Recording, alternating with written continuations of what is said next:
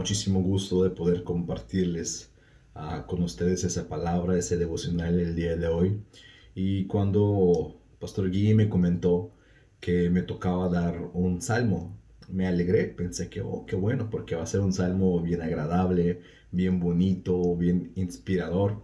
Pero cuando abrí mi Biblia y leí ese salmo, me impresioné. No pensé que en la Biblia venían salmos tan duros, tan fuertes y con tales cosas. Entonces me tocó el Salmo 109. Es un salmo de, de David y se considera el salmo más fuerte de los que son conocidos como los salmos imprecatorios. Entonces fue la oración de David que lanza maldiciones a sus enemigos. Y realmente es importante recordar que estas son oraciones que tenemos que dejar que toda la venganza sea de parte de Dios. Yo no quiero decir que después de leer este capítulo, después de leer este salmo, dentro de nosotros empiezan a, a hacer o empezar unos, no sé, pensamientos contra nuestros enemigos, contra las personas que se oponen contra nosotros.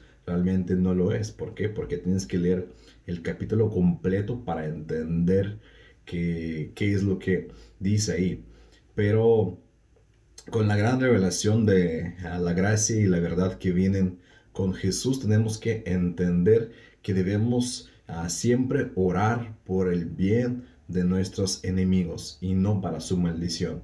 Entonces, ah, digamos que este capítulo fue dividido en tres partes, donde los primeros cinco versículos David ruega a Dios el poder ser librado de todos sus enemigos y falsas uh, inexorables.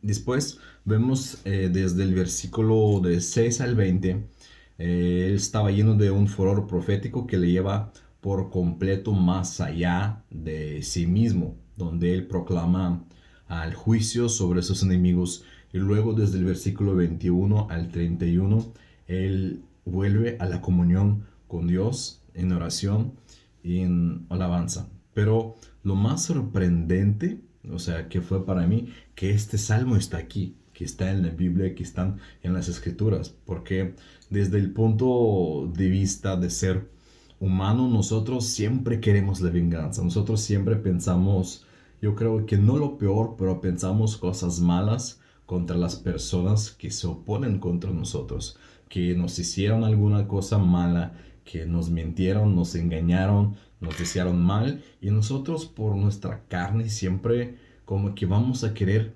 contestarles, vamos a querer como que hacer lo mismo a ellos. Y vez tras vez en los salmos vemos que vemos de las impresiones más puras de los sentimientos de la humanidad. Vemos desde amor hasta odio y y deseo de venganza.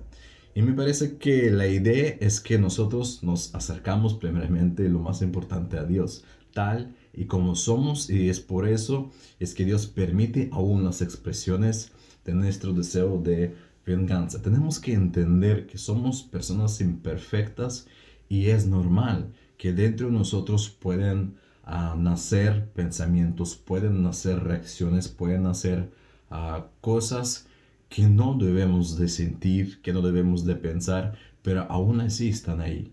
O sea, Dios permite en nuestras vidas tales cosas y yo creo que es por lo mismo que dentro de este salmo uh, Dios nos quiere enseñar que hasta el David tuvo mismos pensamientos, tuvo mismas reacciones y él más que nada el deseo de para sus enemigos que no fueron buenos.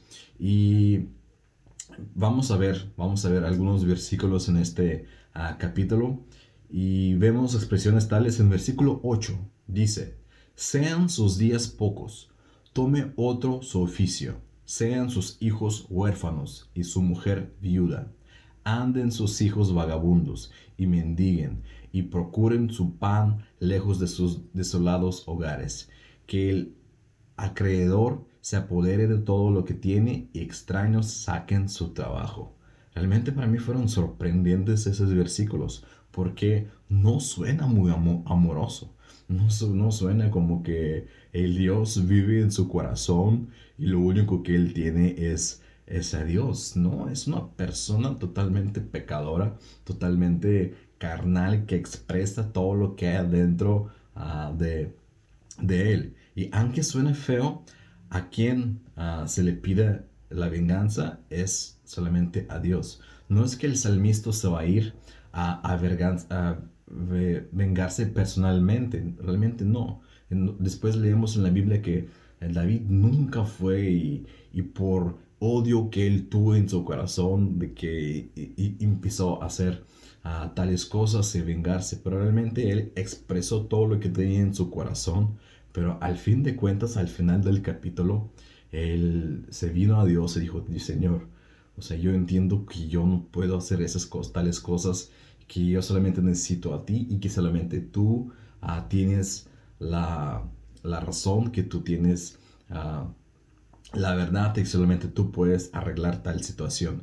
Y realmente pues nosotros yo creo que todos hemos escuchado la filosofía oriental que para algunos es atractiva porque habla de, creo que todos escuchamos de, de karma. El concepto es de acción ahora que, que tiene causa y efecto, acción y reacción que según ellos gobiernan la vida.